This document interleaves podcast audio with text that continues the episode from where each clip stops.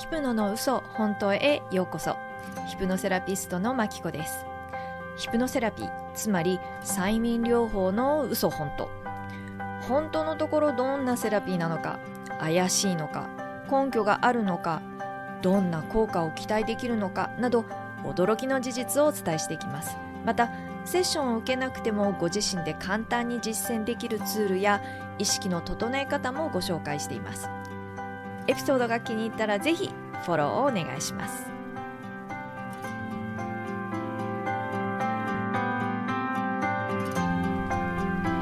ヒプノの嘘本当。エピソード7へようこそ。繁忙期を乗り越える方法シリーズ第3弾。今日の内容は第1弾2弾とも関連しているんですが忙しい時ほど自分を大切にするというお話。その一つとして小さな習慣の積み上げでストレスを削減しようということです。自分を大切にとか言うとは？あそんな悠長なことをとか思われてしまうかもしれませんが忙しい時こそ自分を大切にするケアをするっていうことが大切だと思うんですよね。特に日々ご家族のケアをされているあなた。そう。自分のこと。一番最後になっていませんか？自分のことだけおろそかになっていませんか？いやいや自分のケアもしっかりしてます。とおっしゃるのであればうん素晴らしいです。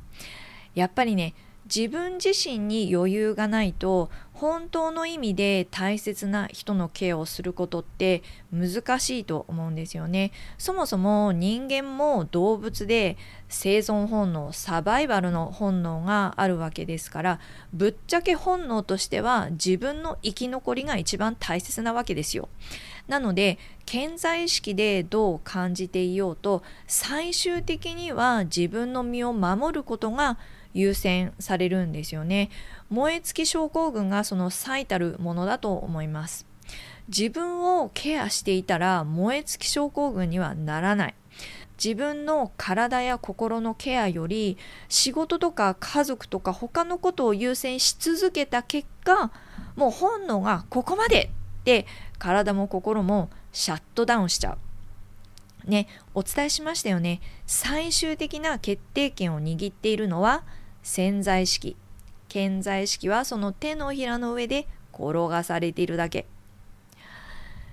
人を愛することができたり人に愛されるためにはまず自分を愛する必要があるって聞いたことありませんか？これってその通りだと思うんですよね。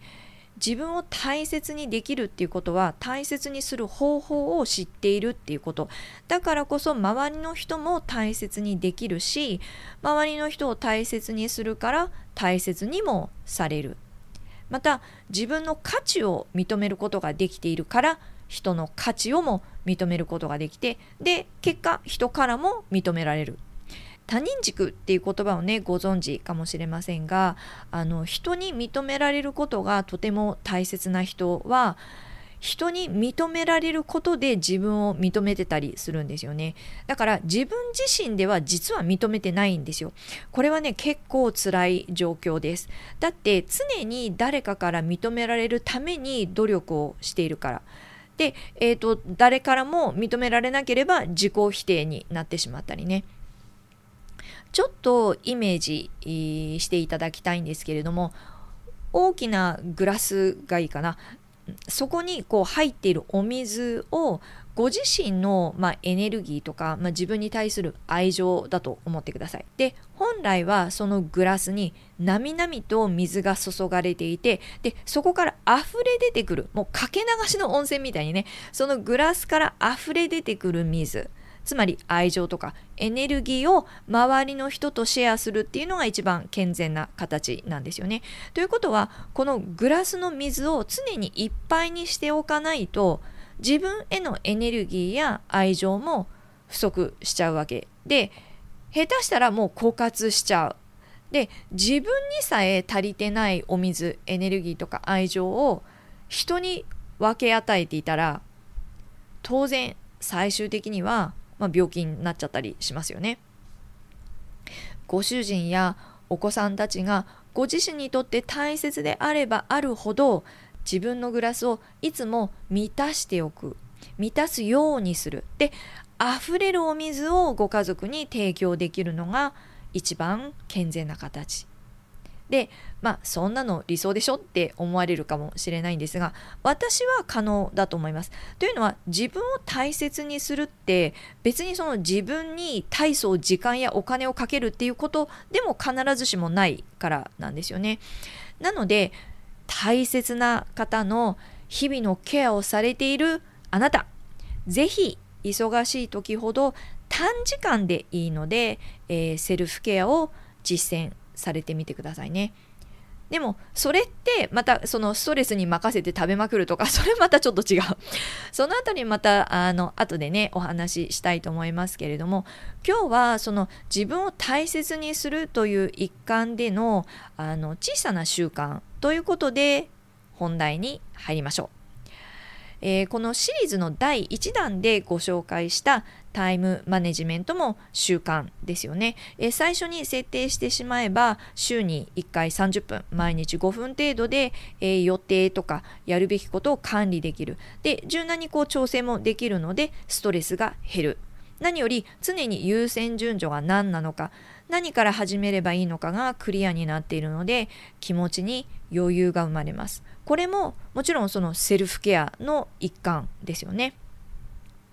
で第2弾の短時間で、まあ、例えば5分からあまあ20分程度しか時間がない時にこう気持ちを切り替えるリフレッシュするっていう方法もその感情が乱れた時ストレスを感じた時に限られた時間でできるセルフケア。やればやるほどあっという間にリラックスできるようになるのでやはり習慣化することで効果が上がる内容でもあります。これだけでも相当違うと思うんですがもしね余裕が終わりであればこのね第3弾も実践されるとよりパワフルにこの繁忙期を乗り越えていただけること受け合いです。で、えー、小さな習慣って言いましたけれども基本的にはねもう何でもいいんですがご自身にとってしっくりくること好きなことを忙しい時期だからこそ時間を作ってつまりあの第1弾でご紹介したタイムマネジメントで、えー、もうカレンダーに最初から入れてしまうととても効果的です。というのも予定に入っていればあ時間がないってならないですよね。もうそのための時間を作ってある確保してあるので。例えばすでに毎朝エクササイズをしているとしましょう。で、えーと、私の場合だとあの朝一番、えー、朝ごはんの前朝食の前にヨガを1時間ほどするんですけれども習慣になっていることでも忙しくなってくるとああもう今日はいいやってなりがちだったりしませんか？あ私はねそうだったんですよ。でも忙しい時だからこそちょっとでもいいからやる例えば、まあ、15分にするとかまたは10分のストレッチにするとかでもストレッチだったらそれこそベッドの上でさえできてしまうのでやらない理由がない なのであのちょっと寝過ごしちゃったなんていう日もヨガの時間を短くすればキャッチアップできたり、まあ、次の予定には遅れなくて済む。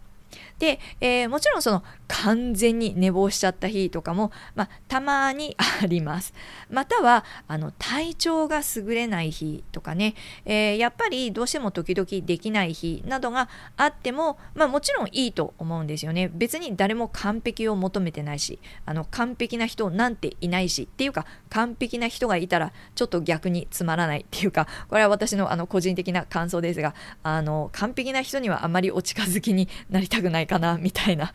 まあ、とにかくベースとして、えー、その習慣になっていると続けやすい。えー、繁忙期は繁忙期なりにこう調整を、えー、すればいいと思うんですよね。あのペットを飼っていらっしゃるならその辺お得意だと思うんですよねきっと。あのにゃんこの場合はお散歩をさせないと思いますがワンちゃん忙しいからって散歩スキップしたりしないですよね。でもあの散歩のコースが変わったり、えー、短くなったりするっていうことはあると思うんですよね。ご飯もそうですよね。例えばいつもはこう数種類のねドライとウェットを混ぜてとかお手製のご飯とかされているかもしれませんが、まあ、時間がない時はもしかしたらドライフードをザザザってボウルにあげてあのおしまいとかね忙しいなりに習慣も続けられる方法があるし続けることで繁忙期をより楽に乗り越えることができると思います。そして、えー、この小さな習慣としてもう一つおすすめしたいのがモーニングルーティン聞いたこと終わりかもしれません。これも実はフルフォーカスシステムの一部なんですが、あのモーニングルーティンを決めると一日が決まるっていうかね、えー、朝のストレスが格段に減ります。あの経験ありませんか？朝目覚めてああ今日あれもしなきゃこれもしなきゃってバタバタでそういう時に限って何か問題が発生したりで朝の出だしで引っかかるともう一日中それを引きずるみたいなであの第1弾のタイムマネジメントを、えー、使われていれば、まあ、この問題かなり減るとは思うんですがこの朝一で行うモーニングルーティンを加えると効果倍増です。実際はもうねゆるいモーニングルーティンって持ってらっしゃるかもしれませんね。ご自身の朝をちょっとね思い起こしてみてください。朝目が覚めた時にいつもまず最初にすることって何ですか？でその次に何をしますか？パターンってある程度決まってませんか？モーニングルーティンはそれをこう正式に決めてしまってもう朝起きたらそれこそもう考えなくてもそのルーティンをこなすみたいな。でそれをすることで一日がとてもスムーズに流れるようになります。えー、これはあのフルフォーカスで挙げている例になるんですけれども例えばまず最初に1番グラス1杯の水を飲む。3分。次コーヒーと朝食、うん、30分。エクササイズ。30分。瞑想、えー、そしてマインドフルネス。10分、えー、その後でシャワー。そして着替え。30分。で、えー、今日の予定の確認。3分。みたいなね、えー、そうするとこのモーニングルーティンには単純計算で、えー、合計1時間46分かかることになります。であれば、まあ、基本的には朝一番の予定が入っている時間よりも2時間前に起きれば基本問題はないわけですよね。でもうこの順番も決まっていてなので毎日この順番で行えばもうね歯磨きと同じように考えなくてもこのパターンで動けるようになるので自分のエネルギーの省エネにもなります。かつ第1弾のタイムマネジメントもされていれば毎晩5分程度でもう翌日の予定を確認調整してデイリービッグ3とかもう優先順序も全部決めてありますから朝起きた時に焦る必要もない。何か突発的に起きたとしても深呼吸をして気持ちを切り替えて予定をやりくり調整すればいい。もうね全然気持ちの余裕度が変わってきます。ちなみにモーニングルーティン中でも突発的なことって起こりえますよね。あの 例えばコーヒーマシンが壊れたとかあとはあの朝起きたら子供に熱があるとかね。でもやはり普段からモーニングルーティンを使っているとより冷静にそして柔軟に対応できるようになります。特にあ子供に熱があるみたいな状況だったらそれこそもうエクササイズは今日はスキップってなるかもしれない逆にマインドフルネス瞑想はちょっとやっぱり自分の気持ちを落ち着けるために5分だけはやろうとかねいつもやっていることだからこそもう瞬時に柔軟に対応できる。であのもしその第1弾でご紹介したタイムマネジメントがちょっとハードルが高いななんて思われた場合はこのモーニングルーティンから始めてみるっていうのもありかもしれません。またいついかなる場合でも何か起きた時感情が乱れた時に使えるツールは前回のエピソード第2弾でもご紹介しましたのでそちらもぜひ合わせて使ってみていただければと思います。今日も最後までお付き合いいただきありがとうございました。エピソードが気に入ったらぜひフォロー、シェアをお願いします。ではまた次回お会いしましょう。